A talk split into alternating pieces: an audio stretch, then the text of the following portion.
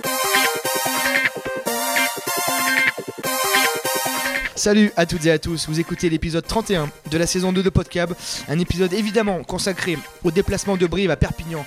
Ce samedi, une rencontre capitale qui pourrait bien décider de l'avenir du club en top 14. Mais le CAB a-t-il réellement les moyens de valider son maintien à Aimé Giral? Est-ce vraiment raisonnable d'imaginer le CAB d'emporter à l'extérieur? Pour répondre à cette question, on est en petit comité, on a réduit le groupe. Pascal Gomi est en repérage du côté de Perpignan, ou pas très loin, aux alentours. Alors j'accueille messieurs Vessière et monsieur Régnier. Salut les gars. Bonjour à tous et à toutes. Bonjour à tous et à toutes, bien sûr. Merci Hugo d'avoir mis une chemise et de ne pas être venu en ventre-glisse. On a vu passer, on vous a vu très, très efficace ce week-end. Mm, Je ne vois pas de quoi vous parlez, monsieur Pommet. Pareil Michel, je t'ai vu sur des vidéos, enfin bon, une sale histoire. Ils sont, sont très sombres. Très sombre histoire. Bon, Bon. Nous revenons plus tard. On en parlera plus tard. Bon allez messieurs, on lance notre thème de la semaine. Je vous le rappelle, le CAB a-t-il réellement les moyens de valider son maintien? Petit tour de table comme d'habitude. Michel, est-ce que Brive peut le faire à Perpignan? Non. Hugo? Oui. Bon, bah, je vais, je vais ménager la chèvre et le chou. Du coup, je, je m'attendais à, à moins de, moins d'accords. Donc euh, oui et non. Voilà. Hugo, allez-y. Parole à, À la, à la défense à la défense. Bah, hum, alors c'est vrai que statistiquement, euh, la réponse est non. Et devrait être, devrait être non. Là, statistiquement, la réponse devrait être non, puisqu'on n'a pas gagné un match à l'extérieur. Cette Ça, saison. ça c'est le, le- le constat. Dernière victoire, je te coupe euh, pour euh, être précis les chiffres. Michel, je sais que vous êtes très chiffres. Dernière victoire à l'extérieur du CAB en janvier 2020 à Pau. Voilà. Allez-y Hugo. Après, quand euh, le, le rugby, c'est pas que des statistiques, c'est aussi, euh, c'est aussi euh, une forme du moment, la, la physionomie du match, à quel moment de la saison. Et je crois que s'il y a un match que le CAB, psychologiquement, mentalement, doit se préparer à gagner, contrario euh, de tous les précédents matchs où on a vu que le discours euh, dans la semaine, on en a parlé plein de fois dans cette émission, était un petit peu différent. Je pense qu'ils vont aborder ce match en, mode combat, euh, au pied du mur, parce que si on malheureusement vient perdre ce match à 0 points, on peut se mettre grandement en danger. Et on sait que ce groupe n'est jamais meilleur que quand il est au pied du mur. Donc c'est pour ça que moi je pense qu'ils ils peuvent et ils vont le faire. Michel. Oui, euh, au-delà des, chiffres, dont je ne suis pas fan, contrairement à ce que vous pensez, au-delà des faits, l'histoire est têtue.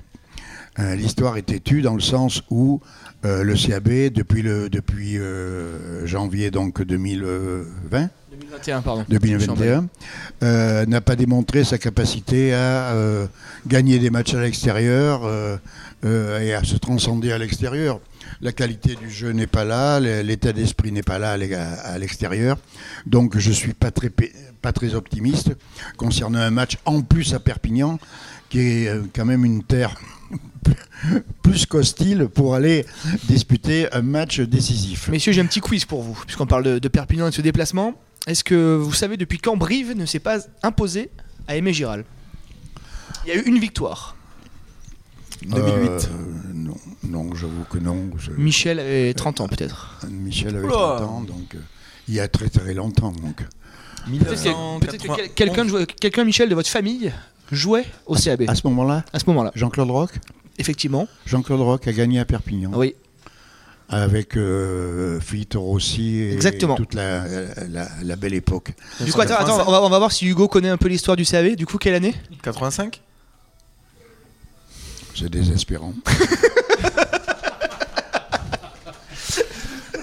70 C'était en octobre 71. Ah, je- la fin de carrière en 85. Une victoire, une victoire 18-12. C'est la dernière victoire du CAB à, à Aimé Giral. Ah, Voilà. ça- Pour vous poser un petit peu le décor, euh, effectivement, et pour dire que hum, une, une victoire de, de Brive serait une victoire historique. On peut clairement par- parler de, de ça.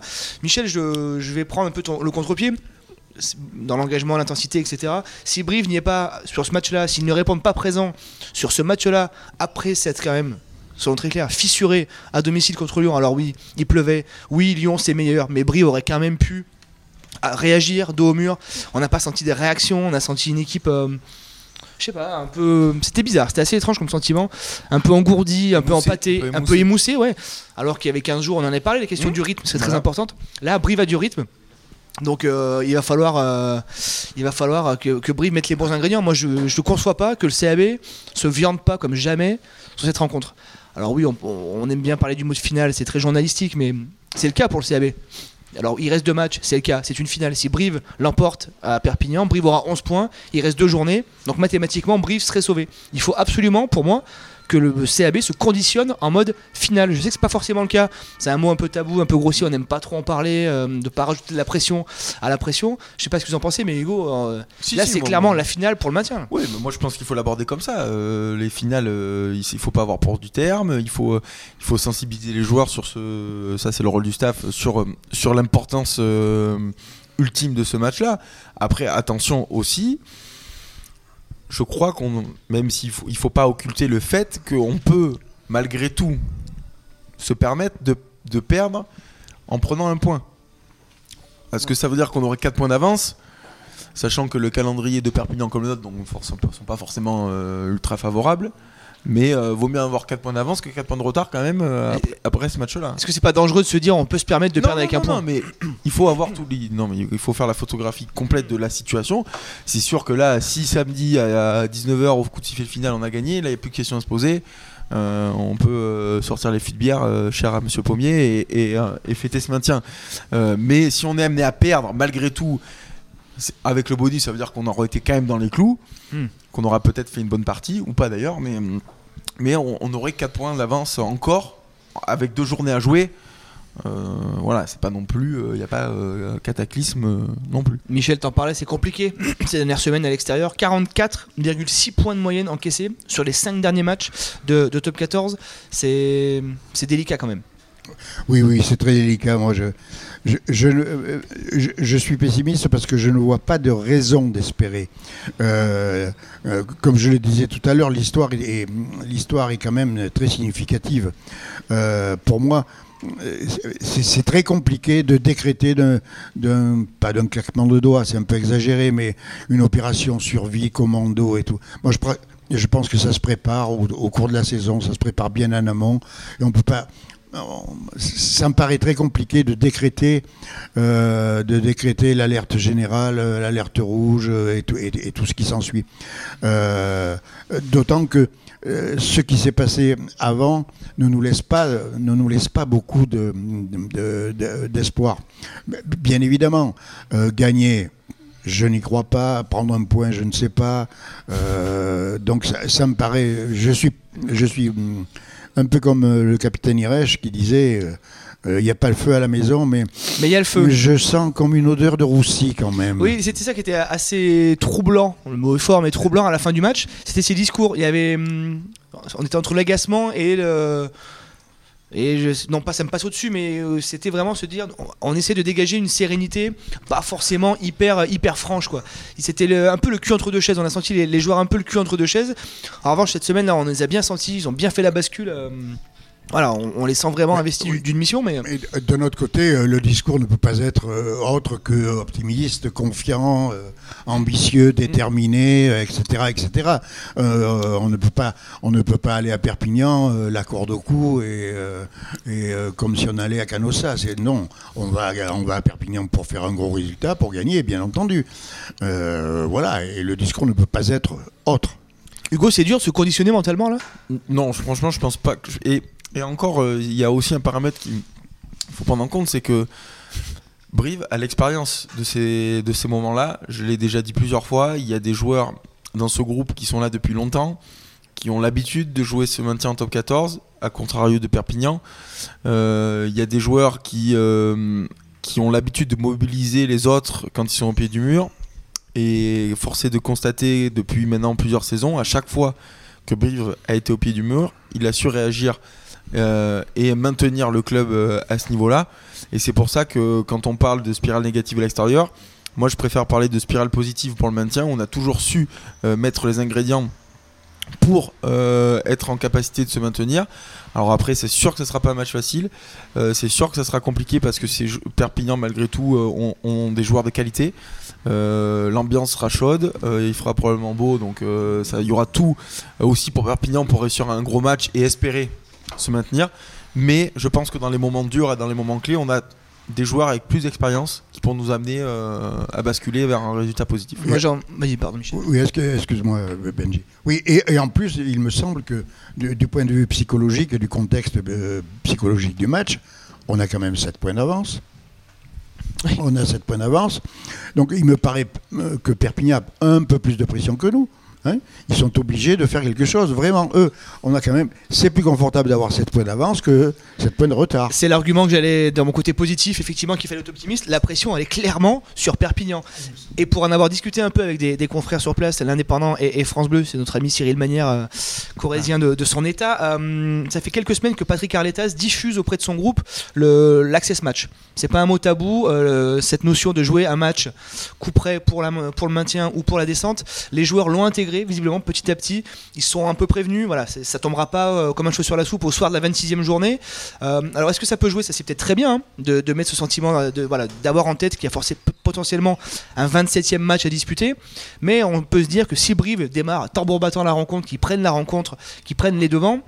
Perpignan peut-être derrière inconsciemment ou pas va se relâcher, va peut-être se dire à force d'entendre parler de l'access match, bon ben d'accord, Eh ben, on non pas on abandonne top 14, mais en tout cas on se conditionne pour cet access match qui, rappelons-le, depuis qu'il est instauré, aucune équipe de top 14 n'est allée s'imposer chez une équipe de Pro D2 quoi.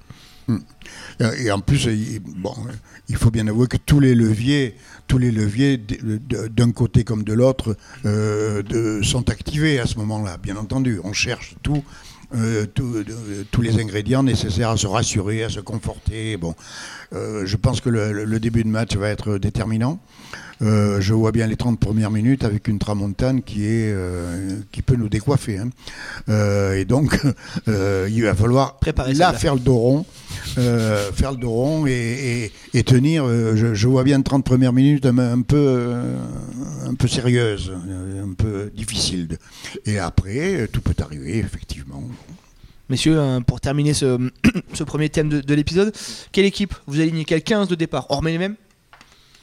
On s'adapte tactiquement on a vu que tactiquement il y avait peut-être eu quelque, hum, quelque chose qui n'avait pas fonctionné. Euh, Qu'est-ce que peut-être de mettre un peu plus de, de hauteur en touche parce que je crois qu'on a été euh, on a été aux difficultés même si on n'a pas non plus euh, énormément de 9 ballons perdus, choix. rappelle. Plus qu'en difficulté, et sur les Mais, euh, renvois également. ouais, mais, euh, on- je crois que sur la composition de départ on n'avait pas non plus énormément de sauteurs Euh, voilà donc euh, à- à- moi il y a peut-être un réajustement à faire euh, à faire là-dessus et après euh, non je crois qu'il faut quand même conserver l'ossature euh, qui est l'ossature qui, joue depuis un petit moment euh. On va pas le cibler, mais on parle de stratégie, on parle d'Enzo Hervé qui a eu un match un peu délicat aussi contre Lyon. On, l'a encensé quand il fallait l'encenser. On forçait de constater qu'il est un petit peu dans le dur ces dernières semaines. Est-ce que on procède à un réajustement tactique? En l'occurrence, est-ce qu'on met Stuart Holding au poste d'ouvreur et est-ce qu'on remet Guillaume Galtier au poste de premier centre avec euh, Nicoli à côté de lui? Moi, moi c'est l'option que je privilégierais, pas pour, euh, pas pour punir euh, Enzo Ah, mais évidemment Non. C'est pas la question. c'est- de- c'est- moi, c'est plus une option tactique C'est ce qu'on dit. sur- pour défensivement être plus fort au milieu du terrain.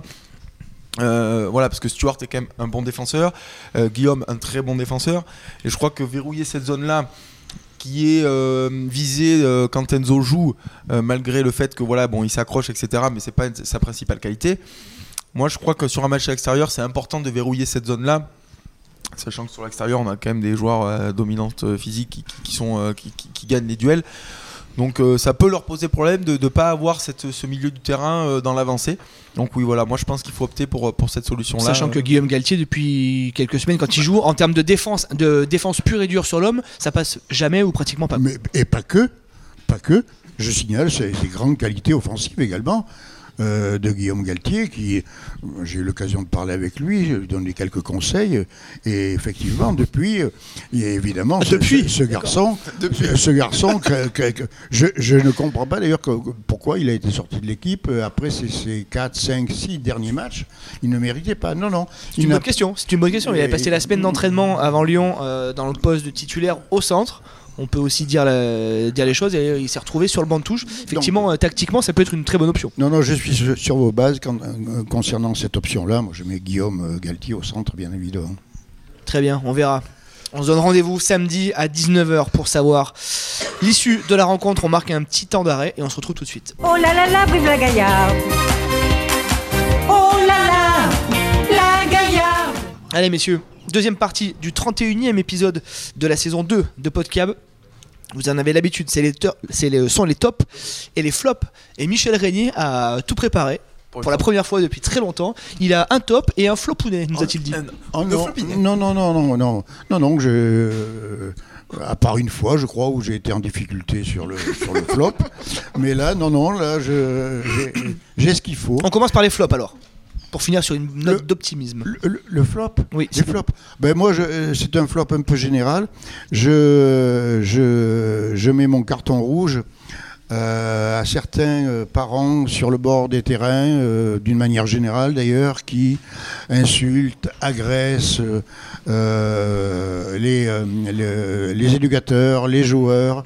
Il faudrait que les parents sur le bord du terrain se contrôlent. Euh, ça, je parle d'une manière générale, et à peu près tous sports confondus, euh, bien que le rugby y échappe un petit peu, mais, encore. Donc, euh, parents, s'il vous plaît, maîtrisez-vous, laissez les gamins jouer, laissez les éducateurs éduquer, et restez corrects sur le bord des terrains. les, enfants méritent autre chose que des insultes et les éducateurs aussi. Hugo, Alors mon flop, ça. Alors, ce- bien préparé celui-là aussi. Oui, si, si, je l'ai, je l'ai. Euh, c'est. euh, on était ce week-end avec, euh, avec Rugby Cosvezer au- à la- à l'Arena à Paris. Et c'est le, le- la- la- la- j'ai été surpris par la faible affluence euh, de, ce- de ce- de ce match au Racing. Alors, euh, ça peut étonner certains, mais je- j'ai trouvé, je pense qu'il y avait même peut-être même pas 8000 personnes dans le stade, sur un stade qui en fait 35 000. Euh, il y a un outil qui est formidable. On a tous été euh, euh, agréablement surpris par ce stade, mais voilà, un petit peu, un petit peu déçu de l'affluence de, ce match sur une ville comme Paris quand même, même, même si c'était contre le, dernier du top 14. Je trouve ça quand même dommage, un samedi après-midi à 17h. voilà, un petit peu dommageable. Mon flop, on en a parlé un petit peu entre nous durant la semaine, c'est sur certains supporters, évidemment, une minorité qui euh, en veulent à Monsieur Cardona, l'arbitre de la rencontre euh, de ce Brive-Lyon. On va pas revenir là-dessus, mais chaque semaine, dès que Brive perd à domicile ou à l'extérieur, c'est à peu près la faute de l'arbitre. Je sais que t'aimes pas les stats, Michel, mais Brive a été pénalisé 16 fois, Lyon 14 fois. Donc de dire que Monsieur Cardona a désavantagé Brive au profit de Lyon est évidemment une énorme bêtise. Et puis on rappelle quand même que Brive est la deuxième équipe la plus indisciplinée du top 14 et tous les samedis, ce n'est pas Monsieur Laurent Cardona qui arbitre. Donc voilà, je pense que hum, évidemment les joueurs, le staff ne sont pas du tout dans ce discours-là, mais c'est vrai que à chaque fois diffuser cette idée que Brive est désavantagé, que Brive dérange, c'est usant et à mon avis, en plus, ça dessert la cause parce qu'à force, les mecs vont dire, ah, ils nous fatiguent. Donc euh, voilà, ça c'est un petit carton jaune orangé, mais voilà, il faut arrêter de toujours se planquer derrière l'arbitre. Quand Brive gagne et qu'ils font 18 pénalités, on, on se pose pas la question de savoir si l'arbitre a été bon ou mauvais. Ceci voilà. étant dit, Et voilà. Michel, un top. Alors, les tops, ah oui, là, les tops, là, je Ah, suis- les tops. Ah oui, les tops. Les eh tops. bien, je vais donner mon top à, tous euh, à tous les clubs de la région qui ont brillamment passé leur barrage, euh, Navelas-Grolière, euh, euh, le Bersac, la SPO, le. Lardin, Terrasson, je crois aussi. Cublac Terrasson, le Lardin, entre parenthèses, conseillé par notre ami Guillaume Galtier. Entre Euh, Entre, entre autres, Danny Brennan et Enzo oui. Bien. Et, et- et bien évidemment, le Sporting. Bien évidemment, le Sporting qui a brillamment passé son barrage et qui, et qui va affronter euh, la redoutable équipe de Nantes. Voilà mon top. Merci Michel. C'était complet. Un top, Hugo? Euh, Terrible. Euh, mon top, c'est euh, sur euh, Gabin Villers. Voilà, c'est pas pour la performance, qui, est, qui est quand même incroyable encore une fois, mais plus pour le, le parcours du joueur. Euh, qui je trouve euh, euh, symbolise euh, un peu le, le rugby et le fait qu'on n'est pas obligé de passer par des cases, par des centres de formation, par des, par des équipes de France jeunes, de forcément faire 1m90, euh, voilà. Ça symbolise un peu ça et je trouve que c'est très bien et ça donne aussi à tous les jeunes pour dire ce que revenir sur, revenir sur ce que disait Michel pardon ça donne à tous ces jeunes là qui sont sur les terrains le samedi et qui voient ce, ce- ce- ce joueur qui, qui est un peu sorti de nulle part hein, à Rouen euh, qui joue en- moi que j'ai joué en Fédéral 1. Euh, et je trouve que c'est très bien parce que ça, montre qu'on peut jouer à ce sport-là euh, sans forcément être très solide, avec un cœur énorme et, euh, et euh, tutoyer les sommets, puisque je crois qu'aujourd'hui à ce poste-là, il fait partie des, des références mondiales. Donc, euh, donc voilà, c'est mon top euh, plus dans la globalité de ce joueur-là. Mon top, euh, on va revenir sur ce match à, Perpignan, c'est le, le déplacement des supporters organisé par les 100% Coujou. Il y aura 4 bus de supporters, donc un peu plus de 200 personnes. Les partenaires aussi euh, vont faire le déplacement. Grosso merdo, il devrait y avoir à peu près 350-400 personnes.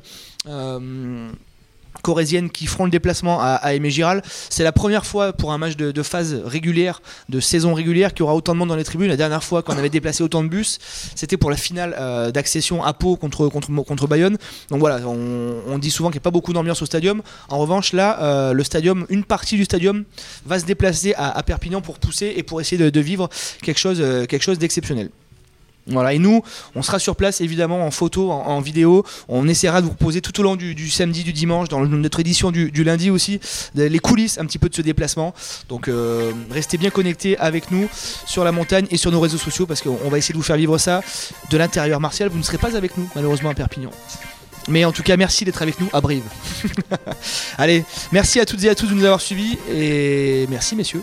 Merci à toi. Bonne fin de semaine. Et merci et à la semaine prochaine.